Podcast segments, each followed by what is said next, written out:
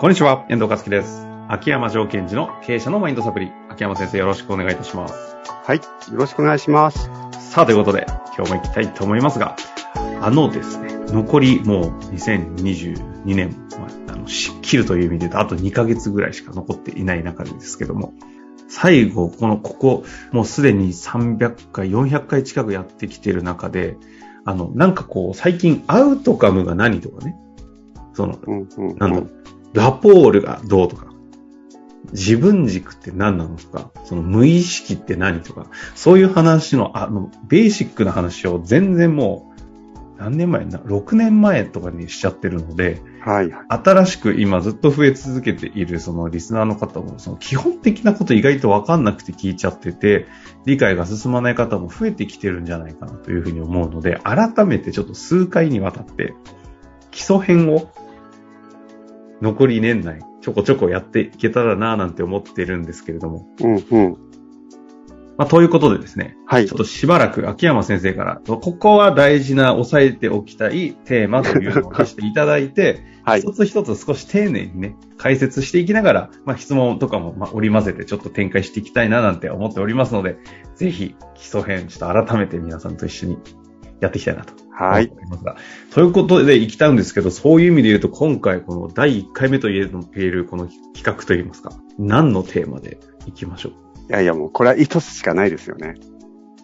せーのでいきますね。はい。せーの、無意識ア。ウトカム。あ、じゃあそうだ。そうだね。アウトカムだね。アウトカムですよ。いや、ここね、うん本当に何年もやってきたとは思えないこの合わなさね。アウトカムに決まってますよね。失礼しました。いやいやいや、無意識めちゃめちゃ大事ですけども、まず一番最初に皆さんと共有したいものなんですかとアウトカムなんですね。うん、うん、で、今日はね、まあ、どこまでできるかってあると思うんですけども、あの、まあ、なんとなく雰囲気としては、アウトカムって何だろうっていうところを、ちょっとお話しして、うん。はいはい。まあ、その上で、なんでそもそもこれって重要なのと。あとは、これ、アウトカム設定って言うんですけども、アウトカム設定をしていく、こう、ポイントみたいなことをちょっとお伝えできたらいいなと思ってます。なるほど。まず最初ですね、アウトカム、まず最初冒頭言ってきますけども、アウトカムというのは、えっと、私の中でもとても重要かつ難しいです。アウトカム。うん。なんか一言で言うとみたいなのはなかなか言えないんですよ。ただ、まあ、私が教わったのはアウトカムっていうのはそこには目的とか目標とか、えーそれからあとは達成した時の自分の感覚とか全て含んでいるものをアウトカムというんですね。感覚も含むんですね。うん、うん。むしろ感覚が重要なぐらいです。ほうほその自分が達成したいとか目的達成した時にどんな感覚になってるかっていうところもしっかりと設定していく。それで無意識を動かしていくってことなんですね。う。うんうん。ですからまあ、一言で言うと、アウトカムは方向性という言い方になります。ああ、ちゃんと言語化できてあるんですね。一言で言うとね。方向性ってまたなんかこう、めん、難しくないですか？なんか、と、つかめそうでつかめないって意味では難しいです。まあ、えっと、方向性っていうから皆さん、ベクトルとか矢印ってイメージになっちゃう人もいるけども、うんうん。えっと、まあ、それも含まれてるんですけども、A 地点があって、今の自分がいて、今があって、達成したいことがあって、それを線を引くと方向性って言いますよね。うんあとは分かりやすい例では、えっと、北斗七星に例える人もいますよね。自分が今暗闇の中にいて、北斗七星がひ光ってると。あ、北極星か。北極星ですね。北極星が。僕はね。星座に向かってちゃったら、なんかちょっとブレそうですもんね。大きくなっちゃうからね。北極星。で、その北極星に向かっていくというんですね。うんうんうん。で、どうでしょう？暗闇でね、どこに住んでいいかわからないという時に、北極星が光り輝いてるんですよ。そうすると、あそこに向かっていけばいいんだとかね。または、あそこの北極星の光を浴びることによって自分のステートか感覚が変わるということもあるんです。ですから、私の師匠はね、困った状態っていうのは、アウトカムを見失ってるだけだよって一言で言っちゃうんですよ。困ってるということは、アウトカム、あの、ロスしてると。おーアウトカムロスっていう言い方するんですか、ですから、必ず、どうしよう。どうしようっていうのは、ハウですよね。うんうんうん。あ、困っちゃった、どうしようっていう時は、必ずその後にどうしたかったっけ？とか、アウトカムに立ち返るような質問をするっていうのはもう、なんていうの、スタートのスタートだってずっと教わったんですよ。ああ、なるほど。なるほど。ここはね、もう皆さん、もう私のリスナーの方は覚えてくださってると思いますけども、どうしようという問いが出てきたら、あれ？どうしたかったんだっけっていう、その、えー、北極星を思い出すような質問をするんです。うん。で、これがなんで重要かということですよね。なんで重要か。もうなんか、今の話だけでも重要だなっていう、なんかこう分かった感じにはなってますけどね。はい。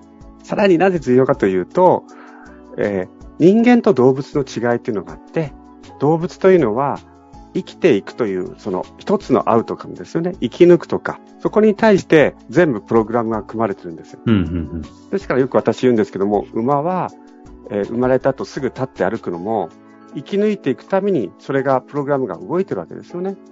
人間の場合は生き抜いていくというもちろんアウトカムがありますが、もう一つ、自分でアウトカムを自ら設定し、そこに対して自分を動かしていくという、そういうプログラムを持っちゃってるわけですよ。確かに生きるということへの意味付けをできちゃう以上、生きるの意味が人によって違うんで、うんうん、結果アウトカムバラバラですよね。そうです、そうです。ですからね、例えば私はよくアンドロイドに人間を例えるんですけども、アンドロイドの中にいろんな能力とかあったとしますよね。うんうん、でもそこに何のために何をするんですかっていうことをインストールしない限り動かないんですよ。はいはいはい。それが人間なんですね。で、なおかつ人は、そのアウトカム、目的に向かって進んでいくときに、とてつもない喜びとか感動を感じるという、まあ私で言うとプログラムを持っちゃってるわけです。ああ、そういう表現をするんですね。はい。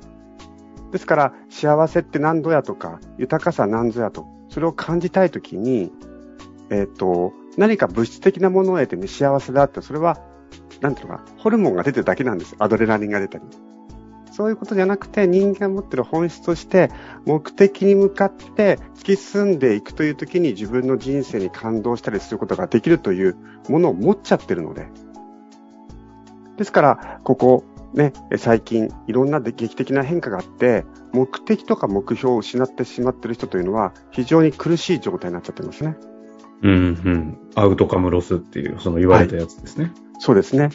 今まであこの会社にずっといれば、こういう人生になれるんではないかという、まあ一つのアウトカムがあったとしましょう。でもそれがどっか行っちゃったとかね。うんうん、会社が大きなダメージを受けたので、あれ、俺どうすればいいんだろう。ですから、私がなぜアウトカムをここに来て重視してるかというと、今、割と日本の中は世界中かもしれませんが、アウトカムロスなんですよね。うん、何のために働いているんだとか、私は何のために生きていくんだってことを、もう一度再設定する必要が出てきてしまっているので、ここはとても重要です。この間、あの、コーチング協会の会社が、うん、あの、ついに上場しましたけど、あ、なんか流れ的にもそれを感じますよね。なんかこの辺の、どう自分って何したか。もっとね、一般の日常で言うなら、自分って本当は何したいんだっけ？とか、なんかどういうことが好きだったんだっけ？とか、そういうところから入ると思うんですけど、なんかそういうことに対して、こう自分に自問自答していくのに、皆さんがね、なんかこう、求めてるっていうところで言うと、まさにそれもアウトかもですよね。そうですね。本当そうなんですよ。で、えっと、まあ、ここでね、この間アカデミアっていう私の勉強会でもお話をしたんですけども、最近ね、世の中では部下にどうなりたいか聞くのがいいみたいな風潮があるじゃないですか。うんうんうん。ここも少し注意が必要なんですね。まさにアウトカムを抽出する質問であるんですけども、さっき言ったように、人間として自分の目的とか目標がないということはとても怖いことなんですよ。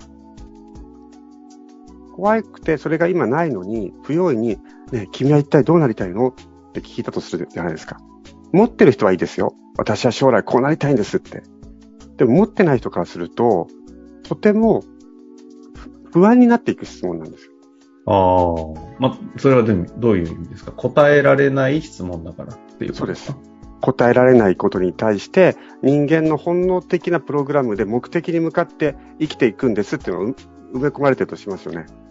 その目的がないっていうことは、私は何のために生きていけばいいのか、わからないっていう問いでもあるんですよ。うんうんうん。まあ、でも逆に言うとね、それを言ってくれると上司とか親は安心するんですよね。将来私は課長になりたいとか、私は将来ペケペケ大学に行きたいって言ってくれたら、よし、わかった。じゃあそのために何すればいいの？とか言ってこう、急に指導に入れるので、ああ、確かに。その相手のアウトカムを抽出して自分がしたい指導をするとか、持っていきたい方向にしちゃうっていうことも私たちは無意識でやってるんですよね。なんかその基礎編っていう、基礎編っていうとおかしいですかね。うんうんあの、改めて再確認っていう意味でアウトカムって話してますけど、なんか今のとこまでの話だと、さっき冒頭には感覚まで含むっておっしゃってましたけど、はい。なんかこう、いわゆる目標と何が違うのみたいなのもちょっと皆さん思うかなと思ったんですけど、最後にこのあたりどうですかね？えっと、これはね、また後でやりたいと思ったんですけども、えー例えば私がアウトカム、自分のアウトカムは何でもいいわ。えー例えば日本一のコーチになりたいですとか出てきますよね。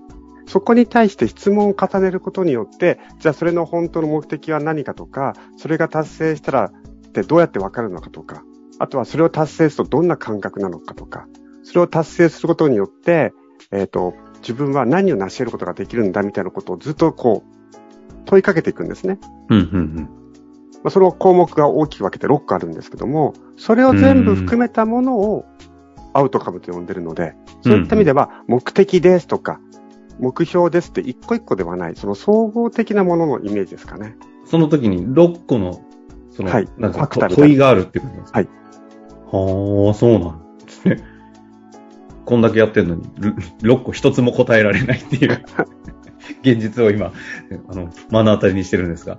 まあちょっと今日ね、アウトカム、改めて、アウトカムってなんだろう？アウトカムって大事だよねっていう話をね、今日してみたんですけれども、次回これどこまでやっていいものかっていうのはありますが、どうしましょうか、アウトカム設定の作り方いくか、6個の話をばしていくのか。あ、同じことになると思いますけども、その6個って結構こう、問いが、角度が深かったりするんですけども、まあ、項目について軽くわーっと軽くっていうか、整理していこうことはできると思いますので、そこはやりたいなと思っています。なるほど。じゃあ次回はアウトカムを構成するろ6つの要素みたいなこと,、はいとこですかね。はいやりたいと思いますので、ぜひ楽しみにしていただけたらなと思います。ということで終わりましょう。ありがとうございました。はい、ありがとうございました。本日の番組はいかがでしたか？番組では秋山城賢治への質問を受け付けております。ウェブ検索で秋山城と入力し、検索結果に出てくるオフィシャルウェブサイトにアクセス。その中のポッドキャストのバナーから質問フォームにご入力ください。また、オフィシャルウェブサイトでは無料メルマガも配信中です。ぜひ遊びに来てくださいね。